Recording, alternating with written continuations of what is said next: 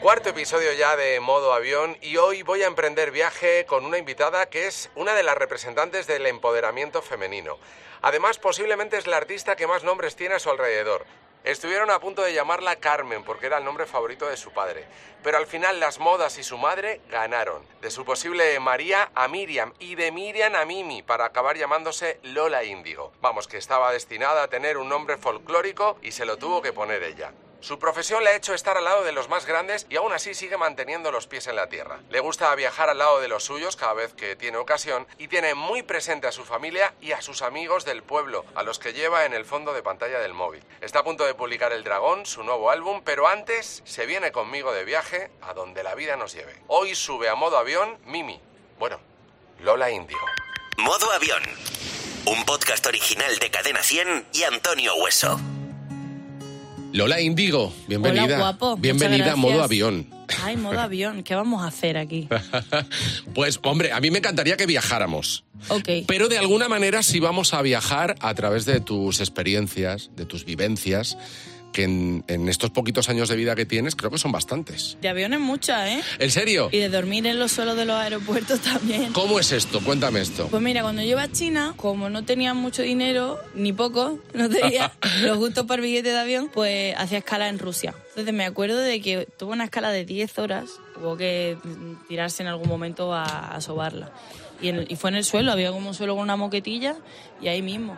No fueron majísimos conmigo, tengo que decir, pero... pero... ¿Te llamaron la atención por estar durmiendo en el suelo? No, no, no. Ah. No me llamaron la atención. Simplemente había un par de personas de que trabajan en el aeropuerto que no eran muy majas. Un poquito pero desagradables, El que ¿no? haya estado en el aeropuerto de Moscú sabrá de lo que hablo. Queremos saber cuál es el primer viaje que te viene a la mente. Tailandia. Pero no es el primero que hiciste. No, pero es el primero que me viene a la mente. ¿Y por qué te viene a la mente Tailandia? Guau, porque es una pasada. Estuve en Phuket, me fui 20 días sola, porque estaba como en una época un poco raruna. Tenía un par de curros de bailarina y ese verano me quedé sin curro, que yo ya estaba viviendo en Madrid, ya me había vuelto. Con los ahorrillos que me quedaban de, de lo que había ganado en China, dije, pues mira, me voy a Tailandia y como que me encuentro un poco. Y ahí fue que, conociendo gente y, y hablando conmigo misma y con los demás, me di cuenta que, que en realidad quería cantar. O sea, ahí descubriste en Tailandia, descubriste que te querías dedicar a la música. Ahí como que me atreví a verbalizarlo. Es una cosa que yo siempre la había tenido en mi cabeza y en mi corazón, pero es verdad que cuando uno ya tiene una carrera de bailarín, bailarina tan desarrollada y tan buena como la que yo tuve la suerte de tener, pues te da un poco de miedo ser la bailarina que va de cantante o todos estos prejuicios que tienen los demás. Y digamos que ahí fue cuando me atreví a decir, a tomar por culo todo eso, todas mis inseguridades y todo mi tal, y me voy a poner en serio. Entonces, cuando volví a Madrid de Tailandia, eh, con lo que ahorraba de bailar y mis trabajos como bailarina, pues empecé a pagarme las clases de canto, cosa que no podía haber hecho nunca antes en mi vida porque son carísimas, Ujú. para que sepas.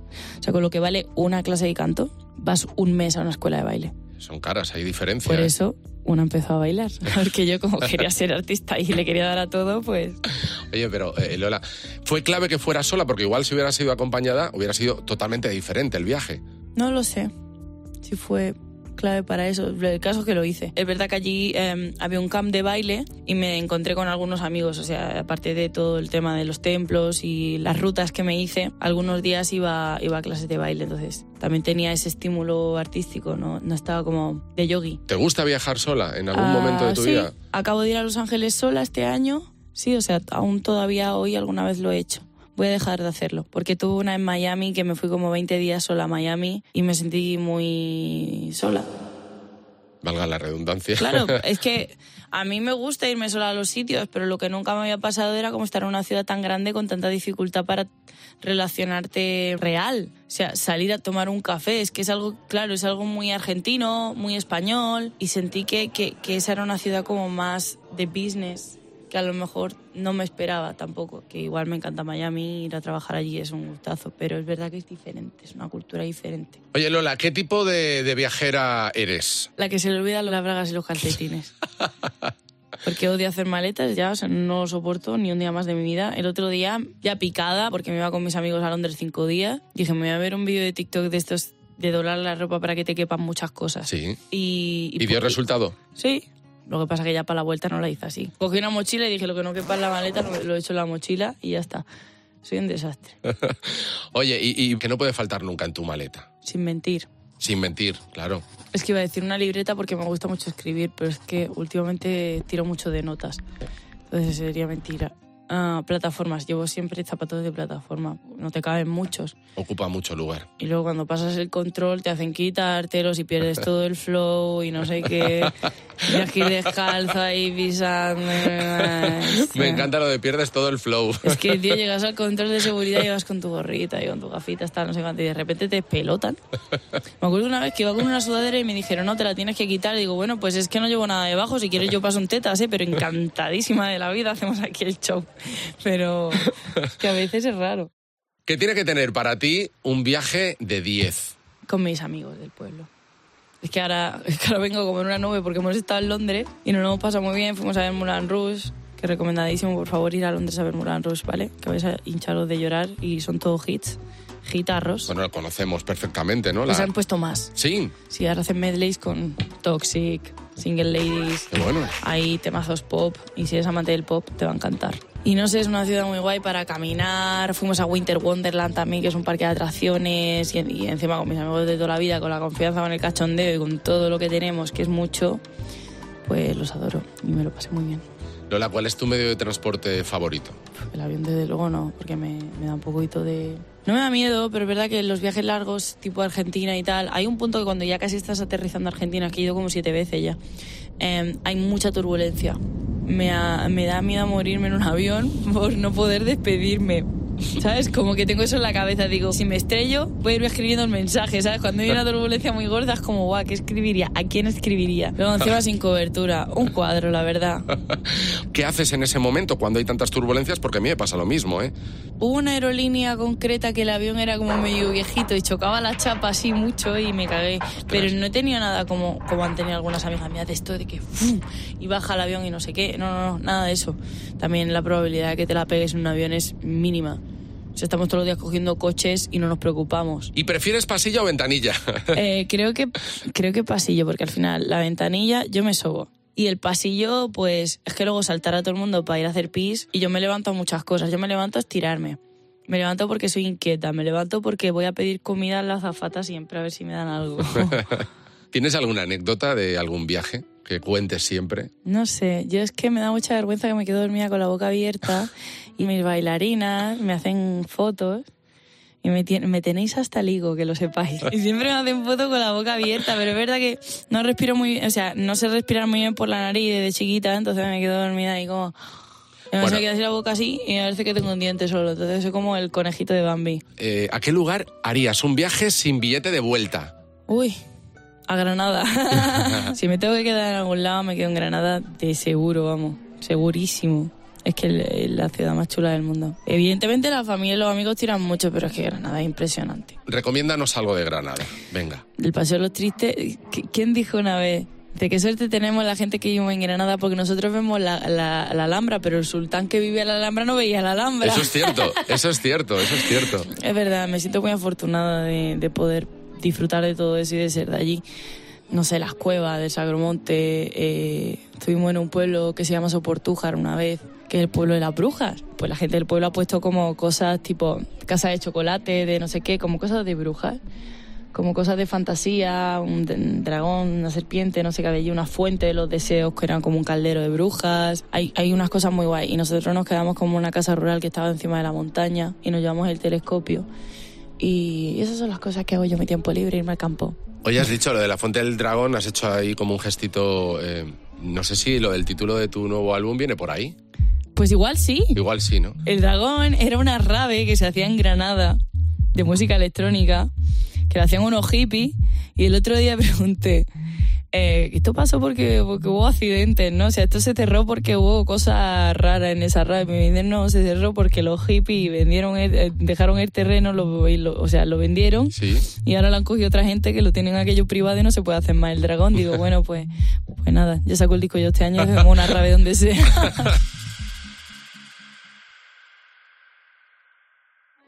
Oye, estamos llegando al final de, de nuestro podcast. No hemos hablado de China, que también ha sido un destino que para ti te ha marcado, porque estuviste mucho tiempo viviendo allí. China a mí me ha cambiado como persona. Cuando uno viaja, se transforma mucho.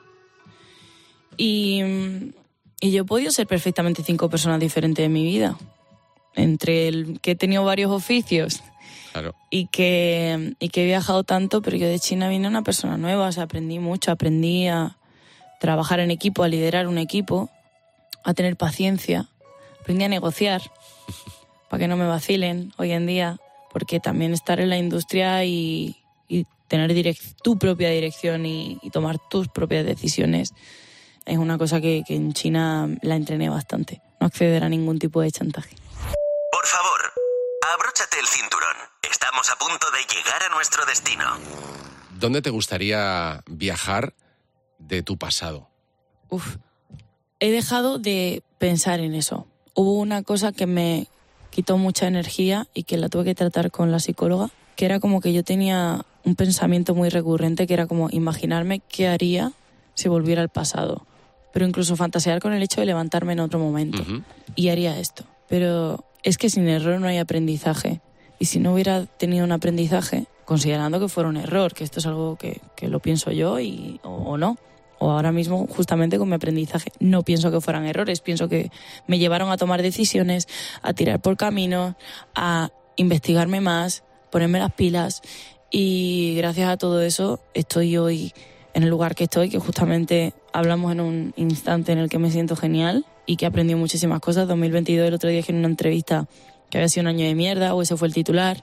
Y quiero corregir, 2022 no ha sido un año de mierda. Yo estoy súper agradecida a todo lo que me ha pasado en 2022. Profesionalmente ha sido un pic y, hemos hecho muchísimas cosas. Hemos viajado a Latinoamérica, que era un sueño de mi vida. Eh, hemos, hemos hecho Lollapalooza, hemos hecho un Palo San Jordi. Me han pasado un montón de cosas maravillosas. Pero a nivel personal he tenido que aprender mucho. Entonces, no quiero ser una desagradecida, pero es verdad que he tenido ese aprendizaje. Y sí, la mierda está bien. La mierda a veces es positiva porque te hace aprender. Y 2023, ahora estoy hablando desde un punto que estoy muy curada de ese corazón roto ahí a razón de mi, de mi tema y con Luis. Y, y ha salido la canción además en un momento perfecto que ya me siento reparada de, de- de todo eso. No viajarías a- al pasado. No, esa es la respuesta, sí. Esa es la respuesta, es la conclusión con la que nos quedamos para cerrar este podcast de modo avión. Eh, Mimi, gracias de verdad, como siempre, A te ti, digo, Chuli. porque me lo paso genial contigo siempre que nos encontramos. Lola Índigo en modo avión. Y en el próximo episodio de Modo Avión, Viajaremos con un artista malagueño que está metido de lleno en los ensayos de su nueva gira La Cuarta Hoja, Pablo Alborán. Compartirá con nosotros ese primer viaje que hizo siendo todavía un niño. Recuerdo un viaje a Pamplona, que fuimos en coche, y recuerdo a mi hermano bajar la ventanilla y grabar con su cámara. Descubriremos lo primero que hace cuando llega a cualquier destino. Hombre, si es un viaje largo, me gusta llegar al hotel, pegarme una ducha y, y salir a la calle. Y nos desvelará la forma que tiene de superar el miedo a volar. Recuerdo estar en la habitación buscando vídeos en YouTube para superar el miedo a volar, viendo mm, terapias en internet a distancia para quitarme el miedo. Todo esto y mucho más en el próximo episodio de Modo Avión. Hasta la próxima.